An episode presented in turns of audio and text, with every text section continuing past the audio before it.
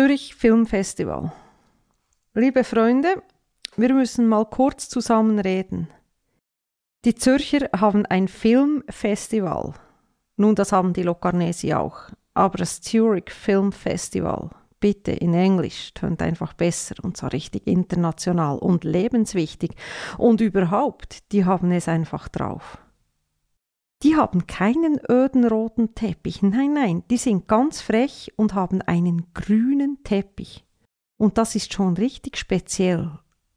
Und im Gegensatz zu Locarno findet das Zurich Film Festival, ich kürze es nun mit ZFF ab, trotz Corona statt.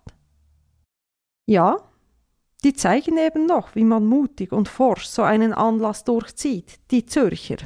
Und die gesamte Prominenz von A bis C haben innerlich gejubelt und die Arme hochgerissen und die Faust geballt in den Himmel hochschießen lassen.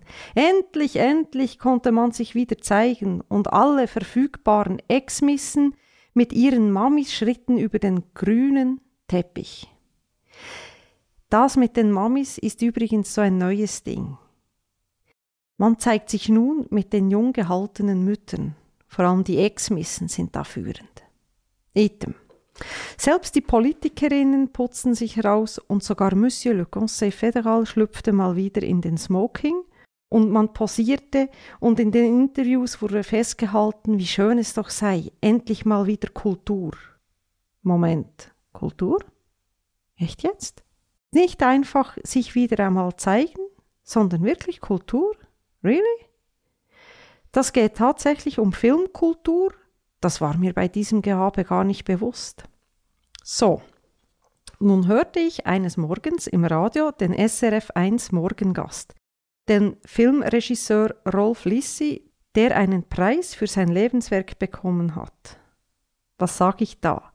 Nicht Lebenswerk, nein, nein, die Zürcher haben da eine ganz andere Bezeichnung dafür. Achtung, den Career Achievement Award. Unfassbar. Rolf Lissi, heute 84 Jahre alt. Lustig und vielleicht etwas abgedreht, sagte er, er sei nicht 84 Jahre alt, sondern 48. Leute, 48. Sorry, aber wenn meine Mutter mir sagt, sie sei nicht 85 Jahre alt, sondern 58, würde ich das etwas doof finden. Abgesehen davon würde meine Mutter niemals so etwas Abgedrehtes von sich geben. Und da ich ja keine Ex-Miss bin, komme ich erst gar nicht in die Versuchung, meine Mutter vorzuführen. Rolf Lissi, dieser Scherzkeks, erzählte, wie er zu diesem Preis gekommen sei. Wie ihn der jetzige Direktor des ZFF angerufen habe und ihn auf einen Kaffee eingeladen hat. Er sagte auch gleich, in welchem Café sie sich getroffen haben. Auf die Frage, ob denn so ein Lebenswerkpreis nicht auch etwas Endgültiges habe, holte Rolf Lissi aber so richtig aus. Und er schmiss um sich, wie man es in dieser Branche handhabe, und er fühle sich total jung und wirklich wie 48 und überhaupt, er sei noch lange nicht am Ende. Da ich die Filme von Lissi eigentlich ganz gut finde, muss ich sagen, das Getue von Rolf Lissi passt zum diesjährigen ZFF eine aufgeblasene Gesellschaft, die sich wegen des Coronavirus benimmt, als hätten sie den härtesten Entzug aller Zeiten hinter sich und das notabene auf einem affigen grünen Teppich. Und wer es bis jetzt nicht bemerkt haben sollte, nervt mich dieses Getue. Für mich geht es nicht wie in Locarno um die Filmkunst.